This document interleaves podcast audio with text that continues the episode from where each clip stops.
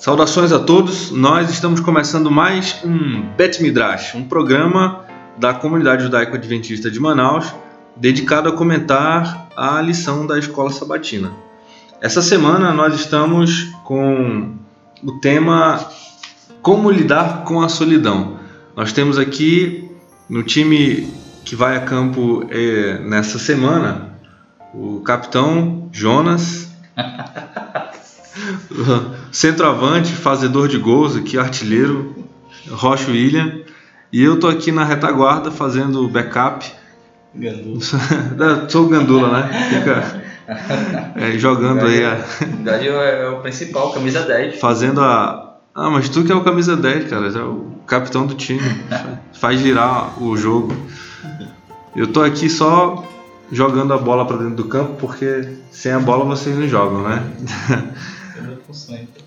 Bem, então vamos, vamos aqui fazer uma, uma discussão referente ao tema da lição dessa semana, que é um tema muito curioso, porque ele é muito atual, né?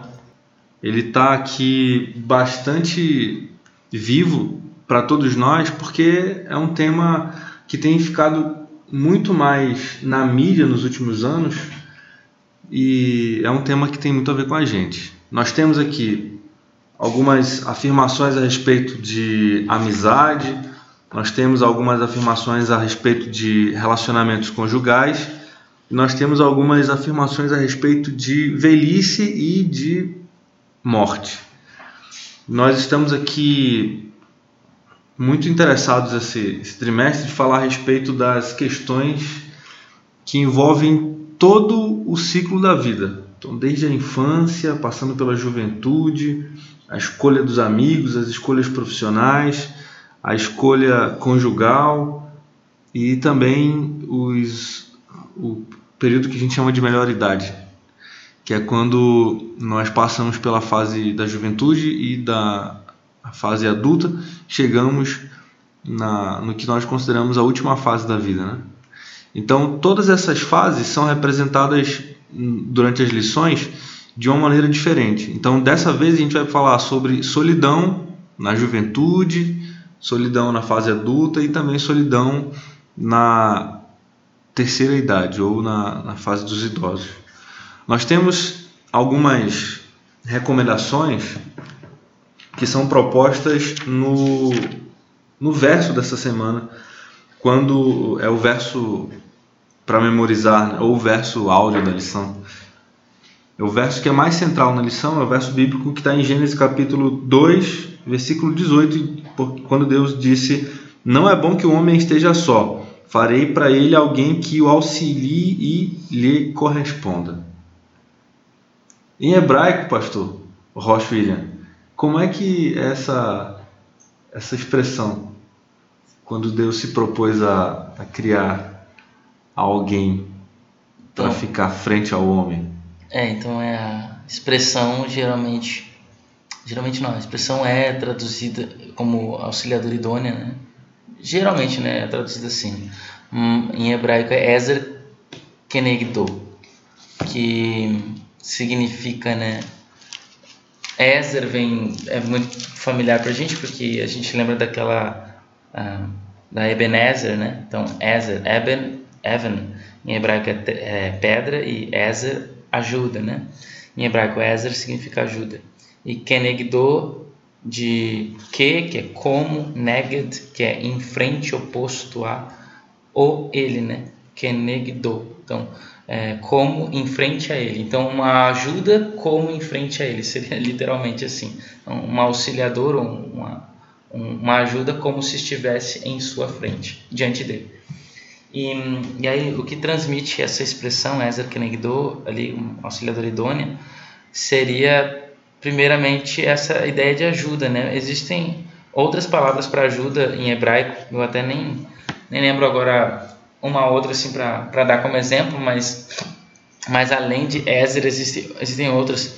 Mas o interessante é que toda vez que essa, essa palavra, ou essa ideia de Ezer, de ajuda, do verbo azar, que, que vem, que aparece nas escrituras, essa expressão ela está relacionada com Deus como o ajudador, né? Então, quando eu tenho Ezer, significa que é uma ajuda divina, né? uma ajuda que vem da parte de Deus, ou que é, é movida da parte divina.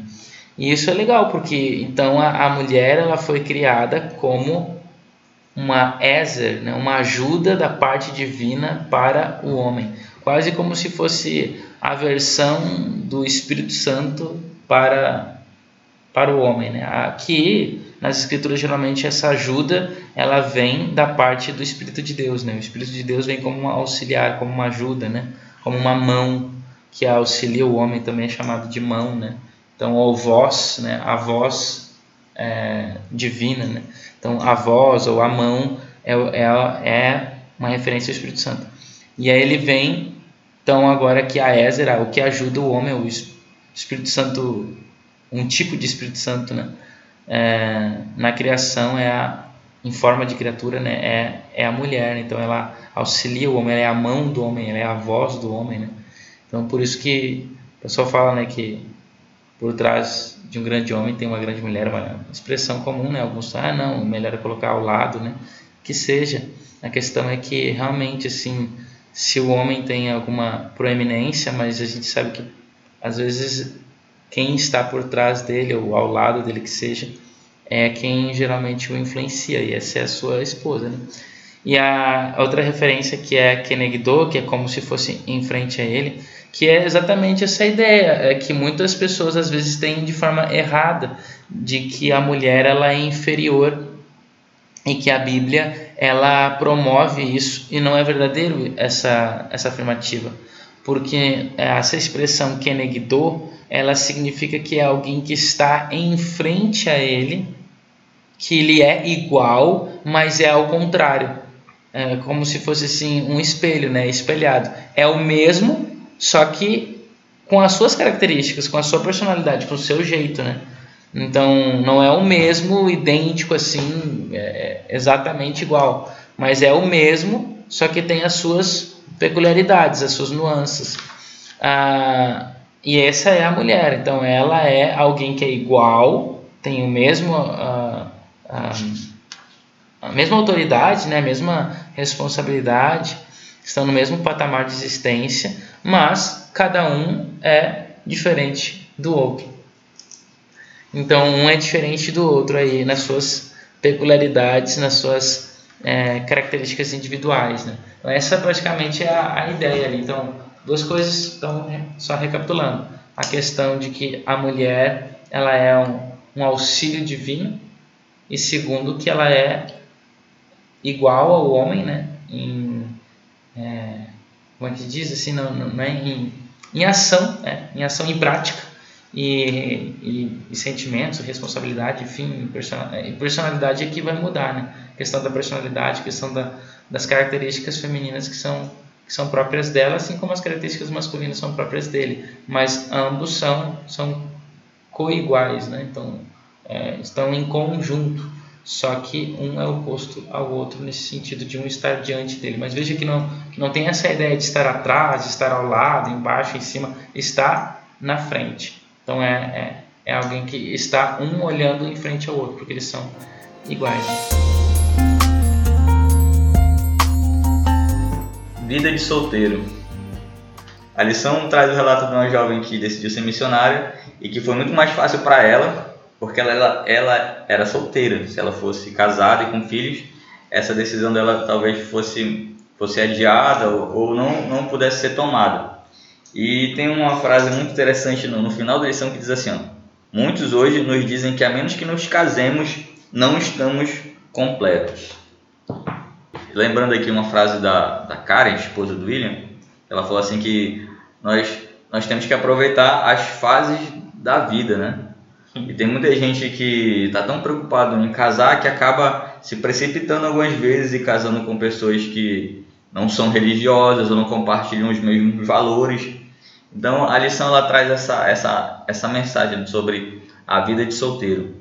É, qual, a, qual é a visão que o judaísmo tem do, da vida antes do casamento. E das pessoas também, tem, tem muita gente que prefere, escolhe não casar, né? Não, não, não vou casar, vou viver aqui a minha vida de solteiro. Alguns vivem tomam essa decisão para viver uma vida de libertinagem, outros escolhem uma vida de castidade. Mas o fato é que a vida de solteiro é uma fase da vida das, de todas as pessoas, onde elas têm algumas escolhas que precisam tomar para a vida inteira, início da juventude até a vida adulta. O judaísmo ele ele não é, não assim ele não recomenda recomenda o, o solteirismo, né? Não recomenda a vida de solteiro, é, uma vida assim, né? Morrer solteiro, enfim, né? Não tem isso como tem dentro do catolicismo, do catolicismo né? Então a questão do padre, a questão porque é uma questão de interpretação sobre o pecado, né? Então já o judaísmo vê ao contrário, a questão do, do casamento é, é estar solteiro, na verdade, é estar mais próximo do pecado do que do que estar casado, né? Então, então o, o Weber chama de ascetismo extramundano e intramundano. intramundano entre os católicos é comum o ascetismo extra-mundano. As pessoas se isolam. É. Já, já, por exemplo, na né, igreja adventista, o judaísmo é intramundano. É intramundano. É. Você tem está no mundo, mas está, não é. tem... Não significa se envolver... É, ser do mundo. Né? Ser do mundo. É. Então, mas isso é bíblico, né? É. Você vê que vocês estão no mundo, mas não pertencem a eles. É o que Senhor fala na oração dele. Então, é, mas é isso mesmo. Então, o, o judaísmo olha só tem uma passagem no Talmud que diz assim: um homem não casado está constantemente pensando no pecado. é complicado aqui. e aí então, e, e, aí eu até contei essa historinha pro Gad agora há pouco, né, que tem uma história, eu não sei se é real a história, é só uma história, não fala o nome dos personagens, né? Então talvez é fictícia, mas que havia um rabino velho e casado, e um rabino jovem, ainda solteiro. E esse rabino jovem foi se encontrar com o rabino casado, e, e quando o rabino casado, é, velho, né, o rabino mais velho, ele então descobriu ali na conversa, né, na, na interação com aquele novo rabino, que ele não era casado, ele disse: Olha, vai embora e só volte aqui para falar comigo quando você estiver casado. Por quê? Por causa, é, não, é como se o rabino dissesse assim: Não quero que você me influencie para o, mal, para o pecado. Porque por causa desse pensamento de que o, o solteiro ele está pensando no, no pecado, né? Não, mas essa é uma perspectiva judaica, né? Então essa é a perspectiva judaica que o, o, o primeiro mandamento da Bíblia, Gênesis capítulo 1, versículo 28, que é peru urvu em hebraico, né? Que significa é, é, frutificai, peru é, peru é frutificai urvu é e multiplicar, né? Frutificar e multiplicar seria a tradução essa mesmo. Então, é, é frutificar e, e multiplicar. Então, para que isso seja possível, então a única forma de, de procriação, né, de, de gerar seres de multiplicação é através do casamento. Então, para cumprir esse mandamento é preciso então casar.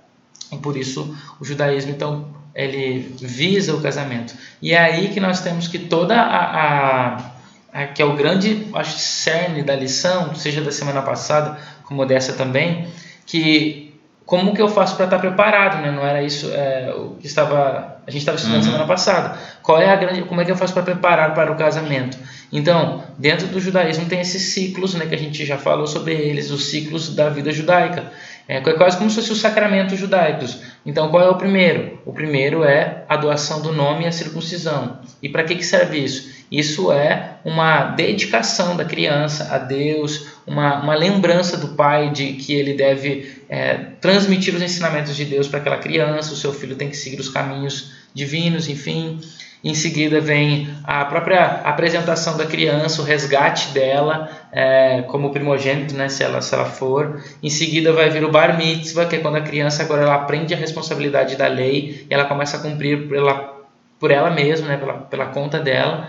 E aí, então, depois do bar mitzvah, que a gente vai ter a questão do casamento. Então, o que, que foi esses ciclos, esses passos até agora? Foi tudo uma preparação do para o casamento. Porque é, no judaísmo, um, o ser humano ele precisa do outro, né? ele precisa é, é, estar conectado, estar ligado. Né? Aquela questão que eu já mencionei até sobre o, o casamento ser uma reflexão do, do da imagem divina. E assim, dentro então, da, da ideia do judaísmo, o casamento não é meramente uma parceria legal, uma parceria secular, mas ele é uma união santificada por Deus. Então é preciso Deus, Deus faz parte ou deve fazer parte do matrimônio, né, da, da união matrimonial. E as obrigações maritais, portanto, seja do homem e da mulher, não são meramente obrigações pessoais, mas elas têm implicações para a harmonia universal, conforme se pensa o judaísmo, né? o tikkun olam. Né? Então é para criar harmonia e, e, abençoar o universo, né? o mundo todo. Então o casamento é, um, é como se fosse uma célula para que todo o corpo que é o mundo, que é a sociedade mundial, ela funcione bem. Então se nós não casarmos com Deus, então na verdade a gente não está fazendo nada. Essa que seria a ideia. Porque o casamento, que é o ápice de todos os ciclos, né? Que a gente tem, o próximo vai ser a morte. Então, são esses ciclos, né? Então, o, nasci, o nascimento praticamente com a circuncisão, depois a apresentação da criança, a dedicação dela, depois vem o momento em que ela assume a responsabilidade, e aí vem o casamento, e aí depois vem a morte. Então, são esses praticamente os ciclos. É, talvez a gente pode colocar outros, né? Mas esses são os principais. E e todos eles é uma preparação para o casamento, e do casamento, então, a gente morre, que é o fim da vida, que é a realidade máxima né, que nós temos. E, e veja então que é, é, é, o, o, casamento então, é, é em outras palavras, é, uma reflexão da imagem divina, e sem essa reflexão, sem essa, essa consideração no casamento, se eu não considero isso, se eu não.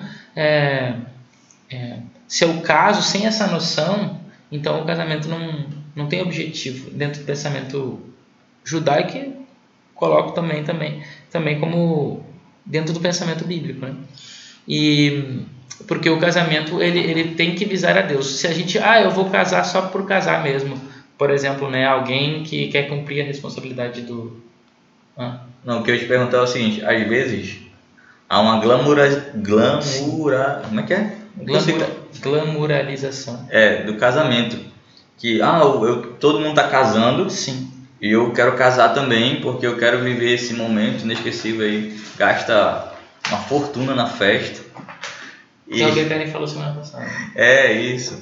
E, e não se leva em consideração que o mais importante é o, é o relacionamento que tem que ter entre os dois e com Deus, né? Sim, mas aí que tá. É, eu acho que a gente criou essa, essa coisa de o casamento é, é, é uma cerimônia.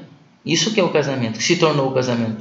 Casamento é só a cerimônia, é aquela encenação que a gente faz lá da entrada da noiva, entrada do noivo, dos convidados e tal, a comida, e aquele momento lá com o, com o oficiante religioso. Então a gente acha que é isso, isso não é o casamento, isso é só uma uma tradição, uma encenação, um teatro que a gente criou, porque, veja, no Éden não tinha convidado algum, talvez os animais só. Uhum. o casamento foi feito pelo oficiante que era Deus, Adão e Eva, e não teve nada dessa pompa toda. Então, as meninas, né, vou colocar as mulheres, geralmente as mulheres, elas elas crescem e tal com essa esse deslumbre, né, do que é o casamento, de querer vestir aquela roupa, de passar por isso aí, quando na verdade não é para isso que nós devemos ser preparados e nos preparar, né, juntar o nosso dinheiro. Não, a nossa preparação é, é superior, é a preparação para a comunhão com Deus. Então eu vou fazer. Isso é só uma cerimônia de passagem que pode ser feita da forma mais simples possível. Não é necessário todo essa, esse luxo que a gente faz, porque não é, isso não é importante. O importante é o que a gente vem depois, que é a vida de casado. Isso é o casamento. Então aquela ali é só uma portinha pequena que a gente passa para o grande quarto da vida que é o casamento. E aí e esse e, e, lá nesse quarto deve estar já presente ou junto entra junto conosco como o, parceiro silencioso que é Deus. Esse é o, o grande objetivo né, dentro do, do judaísmo aí. Então, se eu vivo uma vida sem Deus, se eu não coloquei Deus na minha preparação, o casamento não vai fazer o menor sentido. E é por isso que a gente vai ter grandes índices, como nós temos hoje, né, seja no Brasil, nos Estados Unidos, acho que até superior, é, o divórcio, né? que é um também dos temas da lição, a questão do divórcio. Por que, que há tantos divórcios? Porque as pessoas casam sem, sem Deus. Elas, é, elas acham assim, né? Colocou isso, eu até lembro, né? Ah, não, mas quem fez meu casamento foi um padre, foi um pastor, foi um, um rabino ou quem quer que seja, algum outro oficiante. Não, isso não faz o menor sentido, isso não tem nada a ver. a pessoa que faz o casamento só porque ela é religiosa, ou ah, eu acredito em Deus. Ah, se você acredita em Deus, parabéns, mas não é isso que torna o casamento sagrado. O fato de eu acreditar em Deus, ou de a pessoa que celebrou meu casamento, que santificou aquele momento, foi um rabino, foi um pastor, um padre, um, um religioso. Não faz, isso não é o, o, o, o efeito não está nisso. O efeito do casamento está na vida religiosa, que deve ser seguida é, primeiro individualmente e depois em unidade um com o outro e claro, né? Deus então ap aparece nesse momento, nessa vida conjugal é, espiritual. Queria que tu desse um conselho para quem está solteiro ainda, não só os jovens que, que irão casar algum, algum dia, que, que estão pensando, mas também aqueles que não estão com isso em pensamento e aqueles que são solteiros por porque se separaram ou porque o seu cônjuge faleceu. É. O que fazer? Casar de novo? Sim. Ou casar logo para não ter Olha, problema? Primeiramente, né, tem aquele tem um pastor, né, que é o Cláudio Duarte, né, que ele fala que solteiro é uma palavra que significa realizado, resolvido, né, feliz, né. E a embora isso não é verdadeiro, né, não solteiro vem do latim, mas não significa feliz nem realizado. Mas assim, mas o que ele fala é verdade. Né? É, a pessoa que está solteira, eu acho que assim a, dica dele é, é, muito válida, que ela tem que estar resolvida. Tá? Então, nos estudos, ela tem que estar resolvida nos estudos dela. Financeiramente, ela tem que estar resolvida também. E o mais importante, espiritualmente, ela tem que estar resolvida também. Ou seja, ela tem que estar feliz com a vida espiritual dela, ela tem que estar feliz com a situação financeira dela, e estar feliz com a situação é, cognitiva ali, é de educação dela. Né? Já estou formado, já estou trabalhando, enfim, eu estou estudando, mas já estou trabalhando, eu tenho condições para sustentar uma família. Isso para o solteiro em geral, essa é a minha dica, que a pessoa que é solteira ela tem que estar muito bem resolvida né, na sua vida porque se ela está mal resolvida e ela eh, casa com alguém que está bem resolvido, ela vai ferrar com a vida do outro, né? E, e, né? e se uma pessoa, se ambos estão maus, né, é, resolvidos, então melhor nem casar. Melhor não casar, porque já diz o ditado, quem casa quer casa, e aí acaba acontecendo de as pessoas terem que morar com os pais, ficar dependendo disso, daquilo, é uma situação muito chata e vai gerar brigas, né? Por causa da situação financeira. Então, enfim, depende também das perspectivas de cada um, isso vai mudar muita coisa. Então, essa é, acho que é a primeira dica. Agora, para quem perdeu o marido, por exemplo, né, ou, ou a esposa, eu creio que a dica é assim, eu não, nunca passei por isso, né, nem quero passar, mas mas eu, eu, eu entendo assim que a, a pessoa ela, ela é, depende dela, entende? Na minha visão, eu diria que eu acho que depende da, do sentimento que a pessoa tem. Por exemplo, a minha avó, ela perdeu o marido, ela era acho que jovem quando ela perdeu o marido, e ela nunca casou. E ela dizia que aquele era o, amor da vida dela e que ela esperava, né, na, na crença dela, reencontrá-lo depois que ela que ela morresse, né? Então era, era a visão dela. E ela tinha essa é, constantes sonhos né, com, com o marido, mesmo depois que ela tinha 80 anos, que eu acho que praticamente 50 ou 40 anos depois do, do falecimento do, do meu avô. E, e ela continuava tendo sonhos com ele, que ele trazia flores para ela, essas coisas. Ela sempre falava essas coisas para gente. E então assim, na, na, no pensamento dela, eu acho um pensamento muito bonito até, que ela ela é, esperava o, o, amor da vida dela, né? Então, que na nossa crença a gente acredita que Yeshua ele, ele retorna, o Messias retorna e ele vai é, é, ressuscitar né, as pessoas que já faleceram. É, então, isso é, isso é possível, sim, né? É, reaver os nossos queridos, né? sejam aqueles que foram né, nosso cônjuge ou outros, né? E, então, é, essa é esse é um pensamento. Agora, tem aqueles que não conseguem ficar sozinhos, né? que é um dos temas da, da lição é esse, a questão da solidão. Então, é nesse caso. Isso não é errado perante a Bíblia, porque tanto Yeshua, né, no, nos seus, nas suas falas, é, quanto Paulo, quanto é, a Bíblia, é, no Primeiro Testamento ali, é, se fala sobre a questão do, do, do casamento, né? O, a vida é, pós-viuvez, né? Então, Uhum. pós, uh, está, é, no, no estado de, de viúva ou de viúva. Que o que, o que provoca a separação é, de um casal é tanto o adultério real, né? Quanto também o, a separação por meio da morte. É isso que provoca o, a separação. E ambas pessoas, ambos casos, né? As pessoas estão livres para o, executar um novo casamento, né? Realizar um novo casamento. Mas aí, como eu disse, fica a critério da pessoa, o sentimento que ela tem, né? Para casar de novo ou não. Então, a, a minha dica é realmente a questão espiritual, é orar para Deus, é, Está resolvido. é estar resolvido, né? E, e, e ver o que que, que que o coração diz, porque assim, errado a pessoa não vai estar fazendo se casar de novo. Então, mas depende do sentimento dela. Aí alguém pode até questionar o seguinte, eu não sei se tu ia perguntar isso, mas eu vou perguntar a pergunta que alguém vai fazer com a minha declaração, que é, mas sim, Yeshua não fala que no céu nós seremos como anjos, não nos daremos em casamento. Então, eu, se eu vou esperar o outro, mas eu não vou ser casado nem com que eu recasei, que eu casei novamente, que eu casei mais uma vez, né? E nem com aquele que eu perdi. Então, não vamos ser como anjos. E é, pois é, isso é uma, uma é uma é uma declaração de, de Yeshua muito complicada, porque será mesmo que o que ele quis dizer é o que a gente entende ou ele quis dizer outra coisa? Porque veja, como eu estou falando aqui em relação à criação, Deus criou o homem perfeito. E lá no céu nós seremos perfeitos.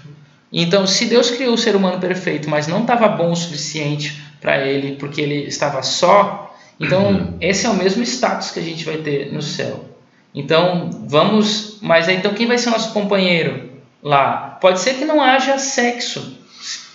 Essa é uma interpretação. Ah, talvez não haja sexo, talvez não haja, sei lá, constituições de famílias, porque o sexo promove um grupo, né, de família, uma família aqui, uma família ali. Então, vai, vai, vai, vai criar seres, né, vai formar a família. Então, no céu todos seremos uma única só família e, portanto, não vai ser, não vai haver sexo. Mas será que não vai haver um companheiro, alguém que seja o nosso mais próximo? Porque nós nós seremos amigos de todos, né, e todos serão nossos amigos. Não vai haver essas, essas brigas e Desavenças que desavenças que nós temos aqui, complôs que a gente cria e tal. Mas lá no céu seremos todos amigos. Mas assim, será que não vamos ter aqueles que são os mais próximos de nós e os mais próximos serão aqueles mesmos que já eram os mais próximos aqui na Terra? Entende? Então, e outra coisa, será que é, isso tudo são interpretações, né, que podem, que são válidas, porque não tem como entender de fato o que, que Yeshua quis dizer. Ele só deu uma resposta lá para uma pergunta boba do que foi feita para ele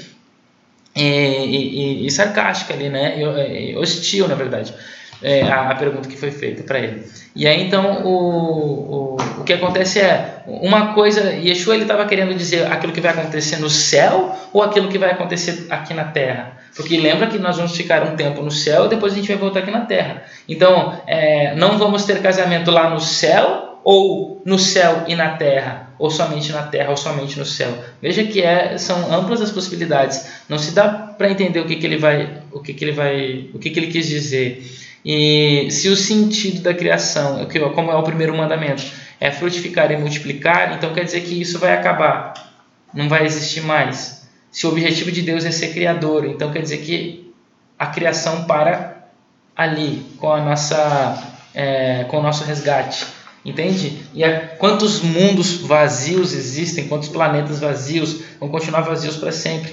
Então, a criação de Deus ela tem um limite. É, são perguntas que eu estou fazendo, entende? Uhum. Então, é, é, por isso que assim essa declaração de Yeshua de ah, no céu seremos como anjos, não é bem assim, talvez, a interpretação que a gente tem de que vai acabar o sexo e de que vai não vai ter não, família, não já. vai ter família de casamento. É complicado a gente definir o que, que é que ele quis dizer mas é, só que existe algumas inconsistências no pensamento de que o que ele falou foi que não acabou acabou o casamento acabou a família no céu Não, é inconsistente com outras declarações da Bíblia e com a, as mesmas condições que a gente vai estar, que são as condições de Adão, lá no céu ou aqui na terra que seja. E aí, a, aí quando Deus criou Adão era bom, agora depois que foi tudo resgatado já não é mais bom, já não vai mais ter mais essas coisas. Então não faz um pouco de sentido, né? Ah, mas é porque vai ter já um monte de gente. Sim, mas ainda assim não, não sei, não sei na minha cabeça não faz sentido, né?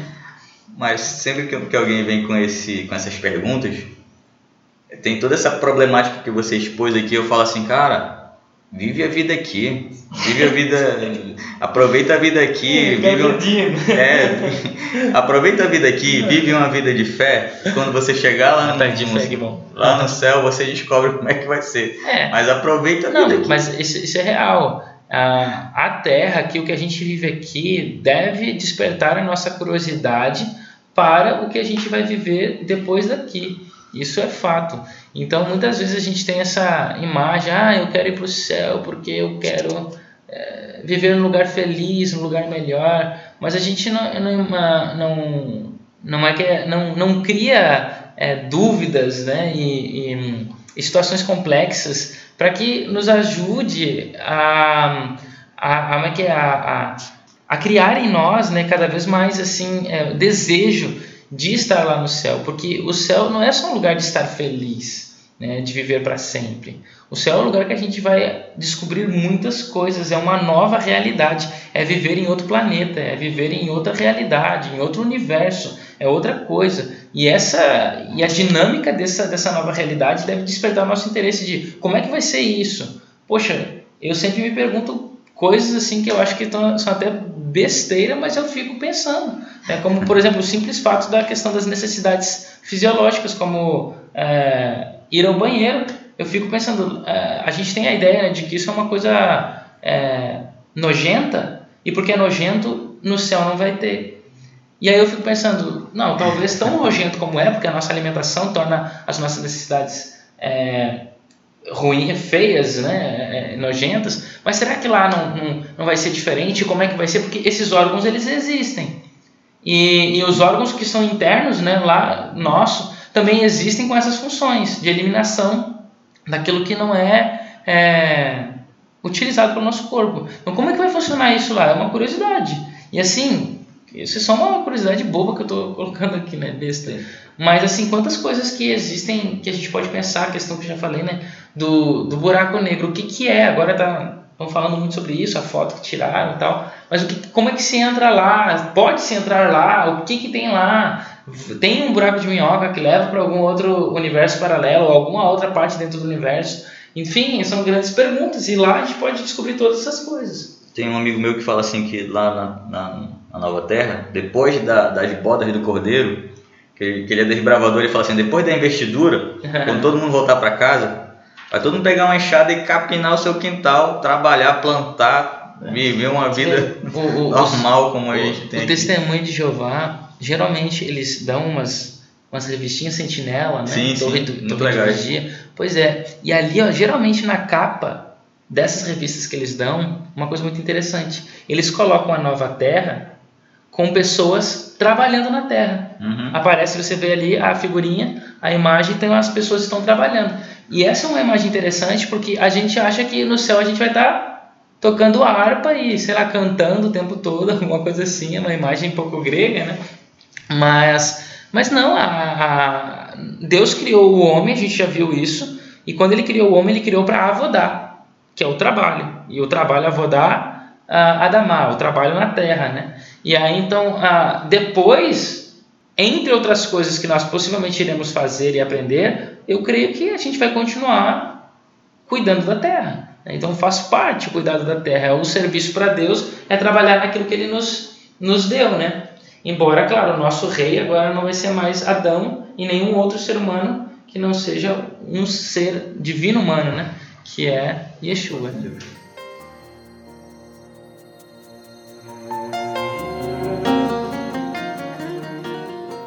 Está falando sobre casamento, né? E a lição traz uma, uma imagem que é o espiritualmente solteiro, que comumente aqui no, no nosso meio é religioso, nós chamamos de jugo desigual. Uhum. É você casar com uma pessoa que não compartilha os mesmos valores que você. Com certeza a pessoa que, que realiza esse casamento, ela encontra muita oposição, né? Tanto do lado do marido quanto do lado da esposa. E o que que, o que, que a Bíblia, o que que a, as escrituras nos dizem a respeito? A respeito do... Do casamento, do julgo desigual, do casamento é, a Bíblia ela é veementemente, veementemente né, é, contra o jugo desigual. E o que, que é o jugo desigual? É, especialmente o jugo desigual tem a ver com tem a ver com a idolatria. Em que sentido? Se eu sou adorador do Deus da Bíblia, me caso com uma mulher que é adoradora de outro Deus. Aí, aí a gente pode colocar assim, sim, ok, mas e se a outra pessoa é, é da mesma fé que eu, hum, é, ou seja, é do mesmo Deus que eu, mas de uma denominação diferente? Nas escrituras, para no pensamento das escrituras, isso é julgo desigual também. Então, por exemplo, se eu sou é, judeu, me caso com uma católica, ou uma católica, ou um católico, né, que se casa com uma judia, ou um islâmico, não faz o menor sentido, ou até mesmo dentro do cristianismo, uma, um católico que se casa com um adventista, um adventista que se casa com um batista, um batista, batista que se casa com é, Assembleia de Deus, ou Testemunho de Jeová, enfim, qualquer que seja, dentro das denominações cristãs. Tudo isso é julgo desigual, porque a grande questão que fica é, é a gente tem que pensar no futuro, né? O meu filho, ele vai seguir o quê? Ele vai ser o quê? qual vai ser a, a religião que meu filho vai seguir. Porque eu, como pai judeu, quero que meu filho seja judeu, siga o judaísmo. Aí a mãe católica vai querer que o filho seja católico e reverence Maria, por exemplo. Conheça as orações. Enfim. E veja então, esse é o grande problema, porque é aí que vai causar os maiores males no casamento. As pessoas, não, ela vai na igreja dela, eu vou na minha. Né? Então, a, cada um faz a, a sua, isso aí de boa, a gente consegue conciliar. Só que assim, vai ter muito, por exemplo, né? imagina um judeu e um católico, por exemplo. É, e que isso aconteceu muito dentro da história, né? Mas, uh, e como é que fica a questão da alimentação? Vamos supor que a esposa gosta de comer certos tipos de animais que o esposo não come. E aí, como é que fica a questão da cacheirização, né? Que é a questão do, do alimento ali para se tornar cacheiro. Isso é complicado. Outra coisa também é um está ausente no, no Shabat, o outro vai estar ausente no, no domingo. Né? Então, é, é, muito, é, muito, é uma vida complicada né, de se viver juntos, né? porque vai haver, em algum ponto vai haver divergência. É a mesma coisa que acaba sendo um jogo desigual também. Vamos supor que são da mesma fé, mas um é vegetariano e o outro é... é carnívoro. É, é carnívoro. Aí, isso, isso vai gerar brigas. Isso vai, se eles não estão bem resolvidos em relação a, a, a a essa, a, a essa filosofia de vida que eles escolheram, a ser vegetariano, ser carnívoro, isso pode gerar conflitos, como geralmente sempre gera, né? Esses conflitos na, na, na, até mesmo na amizade já gera conflitos, né? Porque o vegetariano acha que, que, que ser vegetariano é melhor do que ser carnívoro, o carnívoro não gosta das, às vezes das colocações dos vegetarianos, enfim, o do vegano pior ainda, né? Dá mais, dá mais briga ainda, é, porque o vegano é muito mais estrita a alimentação. Enfim, mas só para a gente ver assim como tem divergência até mesmo dentro da própria fé. Pois é, isso da, Pode da, da mesma fé, né? Geralmente o, o marido ou a esposa vai para uma reunião e o outro vai para outro lugar. Uhum. Um, um gosta muito de participar de uma Já certa coisa. cria separação. Isso. Né? Então, é, exatamente. E aí, então, dentro do judaísmo e dentro da Bíblia, isso não é bem visto, né? Isso não é aconselhado, isso não é assim, é, não é muitas vezes até aceito, né? Então, é, a pessoa pode até perder a posição dela como é, membro, né, da comunidade por causa dessa dessa relação. E você vê, por exemplo, no livro de, de Neemias, Neemias ele ele chega a bater. fala lá, eu não lembro qual é o capítulo agora, desculpa, não, consigo lembrar, mas eu lembro que ele, ele fala assim: olha, eu bati em vocês, eu arranquei os cabelos, eu puxei o cabelo de vocês. Por quê? Porque os judeus tinham acabado de sair da Pérsia, né, do reino persa ali, né, da Babilônia, tinham retornado para Israel, para Jerusalém, estavam constituindo a sua família, eles estavam querendo se casar com as mulheres samaritanas que estavam vivendo lá, que era um povo misto, né? Lembra que era, quem eram os samaritanos? Era um povo formado pelos, é, pelas dez tribos, né? Com outros povos que Senaqueribe lá os, os reis assírios colocaram lá para fazer essa mistura, que era um tipo de tática de quebra de identidade, né? Que eles, que eles tinham, que eles realizavam, né? Então, para quebrar a identidade do povo, mistura os povos, né? Com vários, vários povos misturados. Assim o povo perde identidade. Então esse, isso gerou os samaritanos, que era um povo israelita misturado com outros, vários outros povos do, das, do povos conquistados pelos assírios, né? E quando os, os judeus retornam para lá depois da Babilônia, então eles acabam ah, se interessando ali para algumas mulheres, homens samaritanos, e aí Neemias, oh, o que vocês estão fazendo? Que isso é errado, isso, vocês vão, vocês, vocês vão estão chamando a maldição de Deus sobre nós novamente. Então acabamos de ser, de ser recompensados por Deus com a liberdade, e aí agora vocês estão trazendo a maldição, porque isso faz parte da quebra da lei. Então Neemias foi lá e chegou a bater, pelo menos, não sei se ele estava sendo. É, como é que diz, né? Literal, e, é, é, figurado, hiperbólico ali, né? Então, usando uma linguagem mais exagerada, mas. Quase como o que fez Pinhas, Finéias. Né? Sim, exatamente. exatamente. É, só que Finéias, ele é. Finéias ele chegou a matar. Ao extremo. Né? É, o, o Neemias ele fala que ele arrancou os cabelos, que ele bateu neles. Então, porque o jugo desigual era era mal visto, né? E a gente vê isso na história de Abraão, desde né, do primeiro, né? Abraão pra, ah, casou com uma parente dele. Ah, mas aí alguém pensa, ah, incesto. Não, isso não tem nada a ver com incesto, tem a ver com a, a segurança em relação à, à religião. O, o, foco está na religião. Depois ele pediu, olha, encarecidamente que Eliezer não deixasse a Isaac casar se não fosse com alguém da sua parentela. E aí Eliezer vai até lá, trocentos quilômetros longe, a, numa época que não havia carro, não havia avião, nada, vai de camelo até lá com uma comitiva, porque ele não vai sozinho, que é muito mais fácil tu ir sozinho do que tu ir com um monte de gente é, nas suas costas ali, né? Tu tendo que conduzir. E ele leva todo mundo e vai lá, encontra a mulher e traz. E novamente Jacó também vai até lá para encontrar alguém que fosse da sua parentela. E, e, a, e, a, e em contraste, Esaú pega as cananitas, toma para si duas cana, cananeias, né? Então, duas mulheres cananitas e o que é um destaque da Bíblia para mostrar o contraste entre o caráter de Jacó e o caráter de Esaú. O caráter de alguém que obedecia a Deus e de alguém que não obedecia. É, o, o versículo que fala sobre o casamento de Esaú é, ele termina assim: E estas foram por amargura de espírito para Isaac e uhum, Rebeca. É verdade, isso mesmo. Imediatamente, ele casou, foi uma amargura de espírito. É verdade, bem lembrado. Outro detalhe, ah, mas eu sei que alguém pode ficar chateado, né? Ah, porque namora alguém que não é. é... Evangelismo, pastor.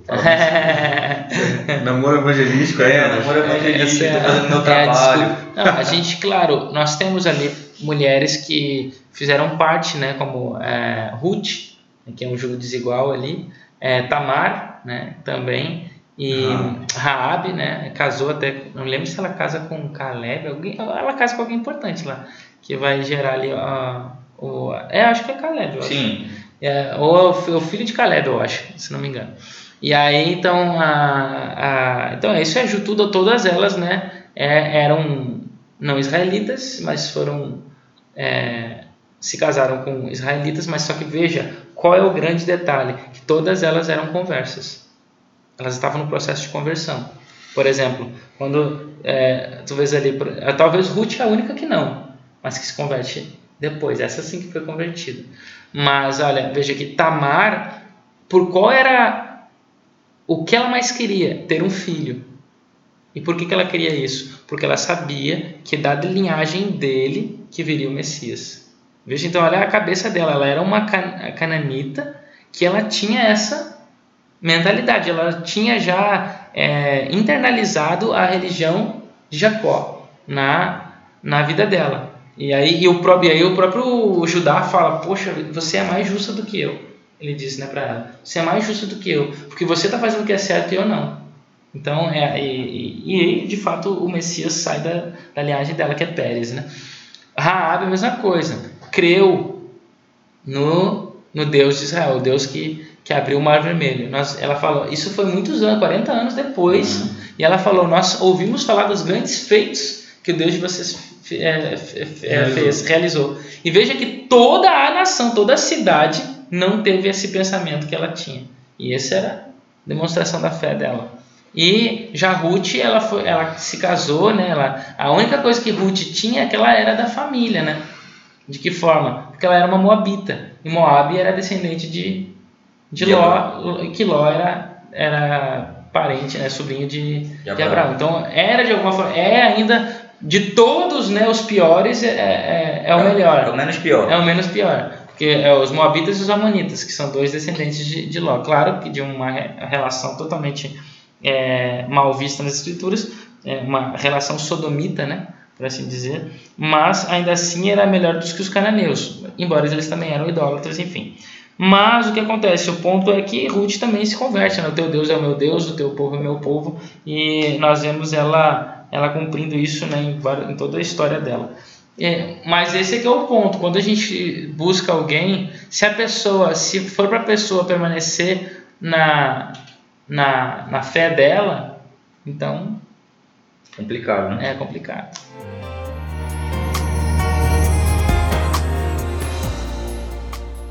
Uma coisa só que eu queria comentar que eu acho interessante é que dentro da, da gramática hebraica, da, do texto hebraico, nós temos né, as, as letras hebraicas, mas quando a gente escreve um texto dentro da, do, do vocabulário, essa seria a palavra, do vocabulário hebraico, não existe uma palavra formada por uma única letra.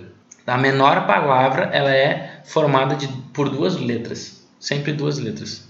Então esse é um detalhe interessante, porque nenhuma letra fica sozinha, como acontece na nossa língua, né? É a gente tem o artigo, por exemplo, né, que, é, que é uma letra sozinha, que fica lá o, o, a conjunção e também, né, aditiva, né? Então a gente também fica sozinha. Em hebraico nós temos essa, todo, tudo isso. O artigo é uma letra, o, a conjunção principal, que é o e aí, é, é uma letra também é, preposições como como, conforme, para, em, com, né? Tudo isso é uma letra em hebraico, uma só letra. Mas essas letras nunca ficam sozinhas. Elas são anexadas, são prefixadas às palavras as quais elas estão acompanhando, né? E, e isso é muito interessante. E, e, claro, e outras palavras menores que não são, que não tem a ver com necessariamente com preposições e conjunções ou artigo, elas são formadas sempre por um mínimo de duas letras, porque dois é o mínimo para se formar uma unidade, né? Nas escrituras, nunca um sozinho. E isso é legal porque porque essa é a ideia também do, da questão do, do casamento, né? O casamento mínimo é dois, um não dá, uma letra não faz nada. É essencial, mas precisa de outra letra para formar as coisas. E, e, veja que interessante que dentro do judaísmo existe ah, o documento de divórcio. Se as pessoas querem se divorciar, só o que valida o divórcio, conforme está lá em, em Deuteronômio só, 27, só o que valida o divórcio é um documento, que tem que ser, tem várias regras para esse documento. Tem que ser escrito por um sofer, né, que é um escriba, é, em pena e tal, um pergaminho, essas coisas e tal. E aí então tem vários detalhes lá dentro, né, não pode definir não pode, não, é que é? Deixar para escrever os nomes de, das pessoas depois, tem que já estar tá escrito tudo lá. Enfim, é, são várias regras. E o nome desse documento chama-se GET, que é formado por duas letras em hebraico, que é a letra Gimel e a letra Tet. E quando essas duas letras estão juntas, né, então elas formam esse, esse nome que é o GET, é o Getin, né, que é que é o documento, são os documentos, né, é, de de divórcio. Então, se uma pessoa assinou esse documento, fez lá o documento, isso é o que garante que agora ela pode se casar com outra pessoa sem adultério. E Yeshua menciona esse documento. Ele, ele menciona, e aí ele modifica. Ele diz: olha, o, esse documento uh, que Moisés fala lá foi dado por causa da dureza do vosso coração. Na verdade, se uma pessoa se divorcia e ela casa novamente, ela está em adultério. Ela continua em adultério. E aquele que casou também adultera com ela. mesmo que foi, tenha sido solteiro. Entende? Então é isso que Yeshua ele fala, ele, ele, ele mostra ali, isso foi dado só por causa do coração duro de vocês. É igual a mesma coisa em relação à morte. Por que, que Deus mandou matar um monte de gente? Por causa do estilo daquela época de, de relacionamento social, que era através de conquistas e tal, de, de reinos, né? Hoje é diferente, Deus não, não, pede de nós que nós venhamos a matar os outros, é, literalmente. Né? Então, é, é, Deus ele, ele, ele dá a sua mensagem de verdade conforme aquilo que nós podemos assimilar, né? conforme a nossa cultura e a nossa, e a nossa história. E aí então ele, ele diz isso, né? Olha, naquela época foi assim, mas nunca foi o desejo de Deus. Em outras palavras, que Yeshua estava dizendo é: se vocês atentassem para o mandamento, vocês iam ver que nem esse mandamento eu quis dar. Não foi o meu desejo. O meu desejo é o seguinte: só, só separa quando vocês morrem ou quando há adultério. Fora isso, não tem, não tem separação.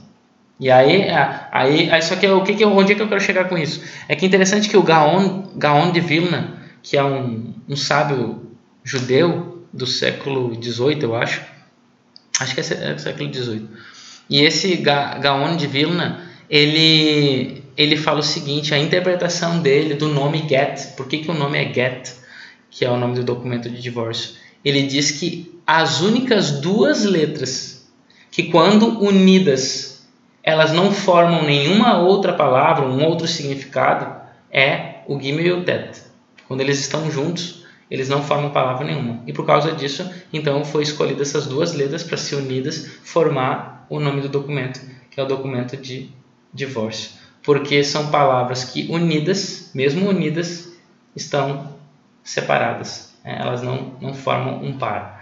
E isso é importante porque é, é, o que a gente tira homileticamente disso né, é que o objetivo do casamento é formar um par. Né? Se a gente promove um casamento ou é, participa né, do casamento já não preocupado com a unidade, não preocupado com a com a, com a, com a conexão em formar o par com o outro, que o outro seja a minha letra faltante, né, que, que me completa, então pode ser que o, o casal forme um get, né, ou seja, uma, um par desunido, né, um par sem, sem par, é, propriamente dito.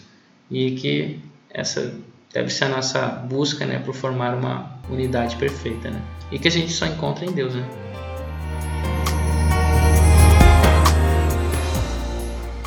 Tava, tava lembrando aqui de uma um documentário que eu assisti há alguns anos sobre o Muhammad Ali. E o Muhammad Ali, um lutador, né? Ele chamava no começo Cassius ele chamava, Clay. exato, chamava Cassius Clay. Ele é, cresceu num, num, contexto conturbado de, de, de luta por direitos civis dos negros nos Estados Unidos. E ele encontrou na religião do Islã uma uma forma de alívio, né, do, da, da opressão e, e, uma forma de expressão também para a luta por direitos civis. Aí ele acabou mudando de nome, ele é considerado o maior pugilista da história. É, e ele era muito. Ele falava muitas coisas engraçadas, polêmicas, coisas é, que são assim boas para refletir. E uma vez ele, ele conversando com um acadêmico, é, também da luta por direitos direitos civis nos Estados Unidos. E aí ele estavam conversando sobre algum, alguma coisa assim, aí o acadêmico falou, olha, esse é o menor poema da, da língua inglesa, citou o poema. Aí ele propôs, aí o Muhammad Ali virou para ele e disse, eu tenho um outro poema que é menor ainda e eu acho que é, é mais eloquente. E aí ele disse, o poema é Me, You seja eu, você.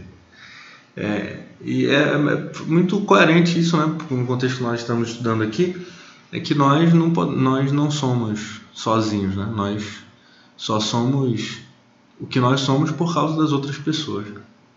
O Aristóteles tem uma tem uma frase antiga, porque o Aristóteles viveu muito tempo, né? em que ele diz que o homem é um animal político. Daí que vem a ideia que nós usamos hoje de que nós somos seres que fomos criados essencialmente para viver em comunidade. Nós precisamos de outras pessoas. Tem um adágio rabínico que diz que é, eu, eu só sou eu porque você é você. E você só é você porque eu sou eu. Em outras palavras, nas nossas diferenças, elas acabam nos complementando. Né? Elas são necessárias para nossas complementações. A gente não consegue viver se a gente não tiver outras pessoas para nos complementar.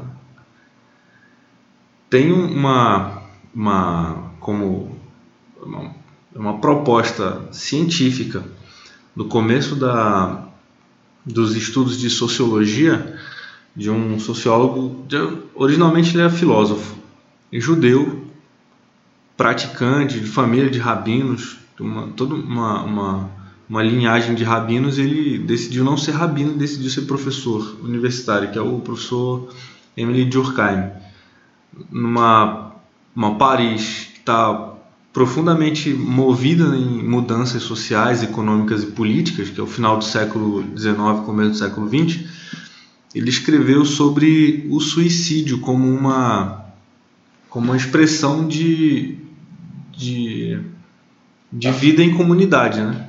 Do suicídio, a proposta dele e que é muito muito interessante a proposta, para mim é bastante coerente, que ele diz que o suicídio não é um ato individual, ele é um ato, uma ação coletiva. As pessoas cometem suicídio individualmente, óbvio, por escolha própria, mas influenciadas por contextos comunitários e sociais que elas estão inseridas. Então, é, quanto mais desagregadas as pessoas são, maior, sim, mais desagregadas no sentido comunitário, né? Quanto mais deslocadas elas são, maiores são as chances de ela cometer suicídio. E existem alguns contextos também que as pessoas podem cometer suicídio se elas forem muito solitárias. É, exato, que é o, contexto dessa, dessa exclusão, né? Ela é desagregada, ela é excluída, ela pode cometer suicídio porque ela não tem as referências é, de, de inserção social. Aí tem uma, uma outra justificativa para suicídio, que é quando as pessoas são muito inseridas no contexto social. Que é o caso, por exemplo, das pessoas que vão à guerra, que sabem que podem morrer. É o caso das pessoas que é, nós podemos citar hoje, né, por exemplo, os kamikazes. São pessoas que cometem suicídios altruístas, né, em nome da, da comunidade, da, do grupo que ele pertence. Dos homens-bomba, do, do Islã, por exemplo. Eles praticam atentados suicidas por causa da, de uma compreensão de que eles estão defendendo os interesses do grupo que ele pertence. E tem os suicídios anômicos, né, que são suicídios que são praticados por conta de diversos motivos, especialmente por causa das, é, das mudanças que as pessoas estão vivendo. A gente estava, eu estava lendo aqui uma, uma matéria publicada é, pela BBC. É, o nome da matéria é faz uma referência ao, aos akikomoris Akikomori, que é uma prática dos jovens no, no Japão de se isolarem nos seus quartos. Eles ficam isolados nos quartos, não querem encontrar ninguém, querem ficar sozinhos. Pede um iFood, né? É, ganha dinheiro fazendo conteúdo pela internet ou, ou, fazendo algum trabalho pela internet, não sai do quarto. É interessante, né? Porque é uma escolha, eles não querem viver próximo das outras pessoas. Estão é, escolhendo se distanciar, se excluir, né? uma autoexclusão. E por que isso acontece? Porque elas têm perdido as referências. Então, o mundo tem mudado com tanta rapidez, numa velocidade tão grande que muitas vezes as pessoas não conseguem é, assimilar as mudanças. Então isso causa desajustes de convivência com outras pessoas. Então, elas preferem viver isolados. E aí, por viver isolados, elas estão é, se distanciando e, e, muitas vezes elas acabam morrendo e ninguém consegue, às vezes, dar conta da morte delas. Eu, aí tem uma outra matéria também publicada na, na BBC recente que tem aumentado o número de idosos e idosas, homens e mulheres, que cometem crimes para serem presos Então, de propósito, eles cometem crimes para serem presos, porque eles sabem que na prisão eles vão ter assistência, vão ter é, atendimento psicológico, atendimento médico, vão ter companhia, quem sabe, dos outros presos e dos guardas que fazem a segurança dos presídios. Isso é interessante, né? Porque Pra gente ver a que nível a, a solidão chegou, né? Nós estamos vivendo num, num, contexto de muita desagregação e a perda das referências, referências é, culturais, referências institucionais, como são as religiões, as famílias. E aí as pessoas estão ficando cada vez mais distantes, mais sozinhas. Parece que tem uma solução para isso, né, Rocha? Hum que é, é uma é uma parece que é o mote assim do, do da lição que a gente viu até agora das lições que nós estamos vendo. Que é... tem todos os problemas mas a gente tem uma receita para resolver esses problemas. Que é a palavra de Deus. Exatamente. É pois é eu tava lembrando agora que tu falou eu lembrei na hora. Lembrei de Martin Buber, Buber. sim. E Martin Buber ele ele ele é ele é um tem, filósofo, filósofo, filósofo, filósofo judeu exato. E ele traz uma filosofia chamada filosofia do diálogo. E a filosofia do diálogo é baseada no principal livro dele, né, que é o Eu e Tu, né? Ich und du, né, em alemão. E, e nessa nesse livro, na ideia, na proposta dele, ele, é, ele, falou, ele falou né, que é filósofo, ele não se considera filósofo, né? mas, mas, então, mas na filosofia dele, ele, nessa proposta dele, a filosofia do diálogo, ele, ele diz o seguinte, que toda as no a nossa a nossa existência ela se dá através da, da, da comunicação e do diálogo. E, e, então o diálogo eu e tu é o diálogo da questão da, da interação social, né? Da, enquanto que o diálogo eu e isso, porque eu me relaciono com as coisas também. É, o diálogo não necessariamente é só falar, o diálogo é a interação entre, entre os seres, né? Entre os seres. Deixa eu ver aqui. É, tem aqui anotado aqui, que ele fala sobre o diálogo eu-isso. Ah, é. Eu isso é a experiência e eu e tu é a relação. Então, e isso e essas, esses dois tipos, né, de, de, de relações, né, que é a relação homem com homem, né, ser humano com ser humano e a do ser humano com as coisas, é o que vai formando a, a realidade, né? São as bases de toda a experiência humana, de toda a existência humana, desculpa, toda a existência humana. Isso tudo se dá através dessa, dessa relação. Sem o diálogo não é possível a, sem o, a comunicação, né? não é possível a existência. E isso é interessante que o Gad falou aí desses, desses japoneses, né? É, e quem sabe outros que tem pelo mundo que, que nem sabem dessa estilo de vida, mas, mas veja que é, não existe uma vida plenamente sozinha, né? plenamente em solidão. É, no caso, eu digo da, da parte da pessoa, né? A gente tem a questão da solidão, do, do fato de nós nos sentirmos só emocionalmente. Mas agora, eu buscar por mim mesmo, eu quero viver uma vida de isolamento, só se for de fato isolamento emocional. Mas viver uma vida com isolamento total não é possível, porque é, ele traba, eles trabalham na internet, isso já é uma interação. Eles estão é, interagindo com coisas e também com as pessoas que que, que, que movimentam essas coisas, né? que a internet é movida por pessoas. Então há algum tipo de interação, não há, não há uma isenção da, da, da relação. Não tem. Outra coisa também é a questão é quando a gente nasce, né? A gente nasce, a gente é de, totalmente dependente dos nossos pais. Não tem como a gente sobreviver sem, a de, é, sem depender de, de outro, né? Quando a gente morre também. Quando a gente morre, exatamente. Tem que ter alguém para enterrar, tem que ter alguém para executar as cerimônias. Enfim, todo momento da nossa vida, ela é, essencialmente, ela é interativa, né? não tem como tirar essas interações. A gente pode né, nos, nos afligir por uma falta né, de interação emocional, ou de relação emocional que nos leva à depressão e pode até o, o suicídio, como o Gad mencionou em relação ao, ao Durkheim. E, mas assim, não tem como viver uma vida inteiramente excluída, né? A gente nunca vai conseguir se excluir totalmente, e isso já é uma prova para nós, uma lembrança do quanto nós necessitamos dos outros. E é aí que vem o detalhe que eu que eu estava mencionando aqui nos bastidores, que é a, nossa necessidade de, é, de interação, de interatividade, ela está intrinsecamente relacionada com a questão dos talentos humanos. Porque os nossos talentos é igual, é igual né, dentro do pensamento de aristotélico, que se existe beleza, se existe ordem, é porque, na visão dele, tem que ter alguém para ordenar. É para ordenar e tem que ter alguém para observar isso. Se a, se a, a criação ela fosse criada com toda essa beleza e não tivesse alguém, porque os animais não têm noção de beleza, só quem tem somos nós, né? E é uma parte da filosofia, né? questão da estética.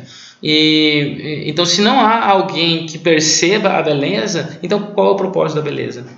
Para que, que existe a beleza? A mesma coisa é, se o talento ele não serve para alguém, então para que, que o talento existe? Qual é o propósito dos nossos talentos? Não tem propósito algum. Então, o meu talento não é para me auto-beneficiar, mas é também para beneficiar o outro, e principalmente o outro. Ele, é, o, me, o, o me beneficiar é uma parte do talento, mas na verdade o meu talento é para beneficiar o outro. Então, por exemplo, se eu tenho talento em, é, por exemplo, né, é, na área, ah, vamos supor, da, da agricultura, e o GAD ele tem talento na área da metalúrgica.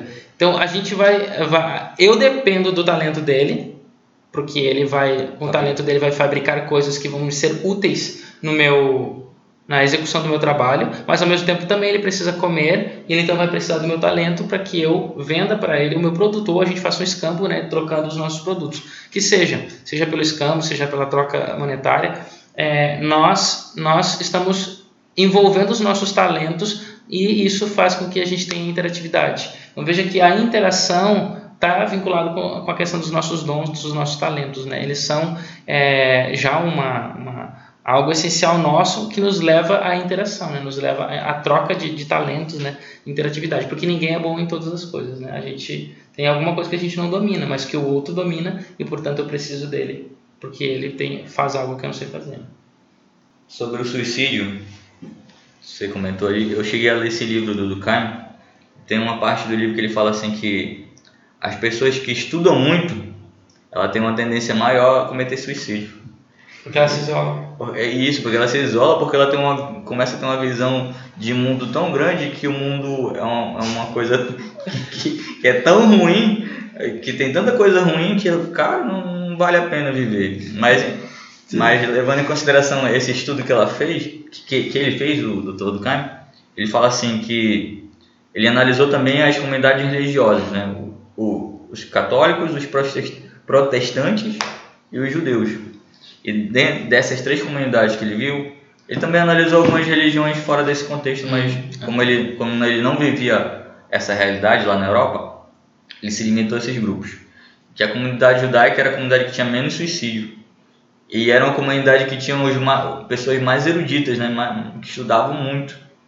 E ele foi querer entender por quê e ele viu que a interação entre, entre essas comunidades judaicas era muito grande. Né? Todo mundo cuidava do outro, né? Tinha sempre uma, digamos assim, um grupo pequeno que tinha que saber da vida do outro, por mais que fosse... Que é a questão de, de, de transmitir o nome, né? A memória de geração Isso, em geração. Justamente. Nunca ninguém é esquecido. E eles têm essa noção, né? De que Isso, mesmo que eu morra, eu vou morrer mas eu sei que eu não vou ser esquecido, porque o meu nome vai ser lembrado nas outras, nas próximas gerações, né? E aí que tá, por isso que a Bíblia ela já começa com isso, né? É, Adão teve Sete, Sete teve Enos, Enos teve Cainã, e assim vai, vai indo, né? Porque a lembrança, né? Lembrando dos nomes das, das famílias, quem eles foram, né? Existia essa interação muito forte na comunidade judaica do tempo de Durkheim, quando ele escreveu esse livro. A, a possibilidade do conhecimento e o acesso ao conhecimento fazem com que as pessoas se desencantem com o mundo. Né? Uhum. Ah, Porque até a ciência, a, as explicações são dadas por vieses religiosos. Aí a ciência Quebrou... quebra a ah. força da religião. Então, nas explicações fantásticas, Sim, mitológicas. É desencantamento. Exato. Aí o mundo fica desencantado. Ele tem uma sensacional frase dele. A ciência, o mundo moderno, retira o véu não, mas eu, eu, eu ia destacar que a nossa congregação lá tem um grupo. ela tem um grupo que se, se especializa nisso, né? Que, a gente chama de pequenos grupos. Em algumas congregações eles chamam de célula, que é um grupo pequeno que cuida de si, né? Cada um cuida do, do, do amigo que está ali, ao invés de você cuidar da congregação inteira. Dorcas. Dorcas também. E tem os departamentos, né? Tem, tem o departamento de jovens, lá na igreja gente tem os desbravadores, que são para crianças, tem, tem, cada, cada faixa etária tem um, um grupo que, que ajuda. Então, a, a, existe essa importância de você estar tá, tá inteirado, mas também de você perceber que tem gente que não está e de você chamar essa pessoa para participar do seu grupo. Interessante é que é, as, as teorias não são tanto recentes, mas as teorias da educação dizem que é, é a fase da adolescência, que é a fase dos desbravadores, né? e também dos jovens, é, que os, os, os indivíduos estão formando a personalidade, eles estão num turbilhão de emoções, de hormônios, de interações, de interpretações. Então eles, a existência deles é, é de um jeito, acontece de uma forma diferente. Então muitas vezes esses indivíduos é, estão à procura de referências. E é, para que serve a referência? É justamente para servir como uma âncora, uma espécie de âncora.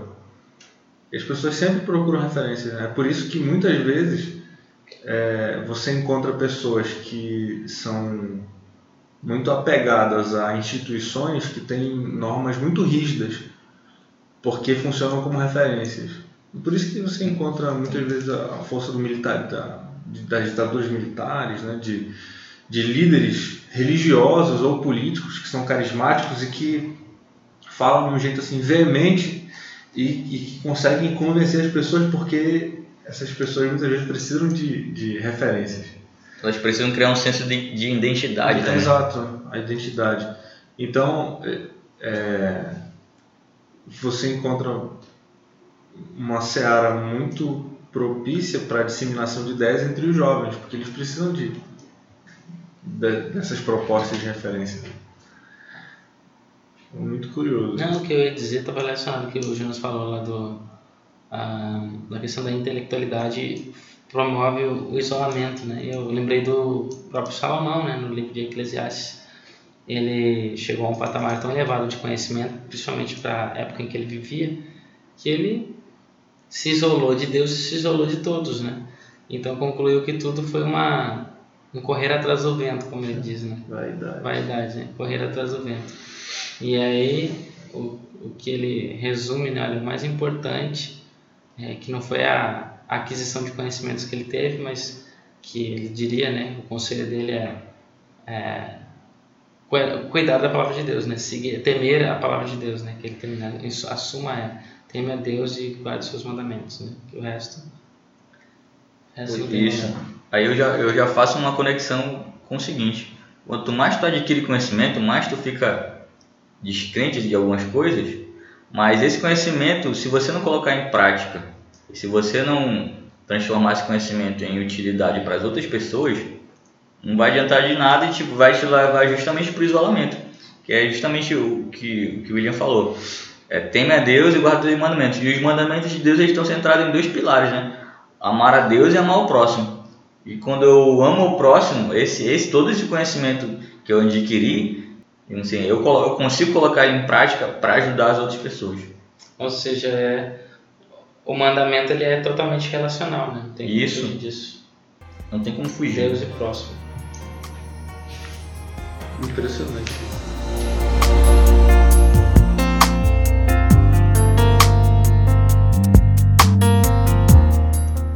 Temos uma recomendação de leitura aqui do, do Roche William. A leitura é Proteja sua família, os desafios de cada ciclo da vida, que praticamente é para auxiliar aí na leitura da lição, que foi escrito pelo Cláudio e pela Pamela Consuegra, que são os autores da nossa lição. Legal. Da Casa Publicadora Brasileira. Então, procure o site da Casa Publicadora ou vá na Casa Publicadora mais perto da sua casa. Bem, amigos, nós chegamos ao final do nosso podcast. Essa semana nós tratamos como tratar ou como conviver, como resolver, como lidar com a solidão. Nós estamos aqui nesse finalzinho convidando todos vocês a nos seguirem nas redes sociais, Instagram, Facebook, Twitter, é, ouvir o nosso podcast que está no Spotify, no Castbox e no YouTube. Compartilhe com sua família, com seus amigos, com um pequeno grupo, com classe da escola sabatina e compartilhe também a esperança que nós estamos dividindo com vocês. Essa esperança está em nós, nós não estamos sozinhos, nós temos amigos e nós temos especialmente a companhia de um amigo muito precioso, também mais chegado que um irmão. Se você é, tem a oportunidade de frequentar algum grupo religioso, frequente o grupo religioso. Se você está distante de um grupo religioso, acesse. É, qual é o site, Jonas? O endereço certinho é igrejas.adventistas.org. Você vai ter uma abinha lá, você digita o seu CEP, a sua cidade e vai direcionar para uma igreja, a igreja mais próxima de você. Nós estamos aqui no Spotify, no Castbox e no YouTube. Compartilhe a esperança que nós estamos compartilhando com vocês. Até logo!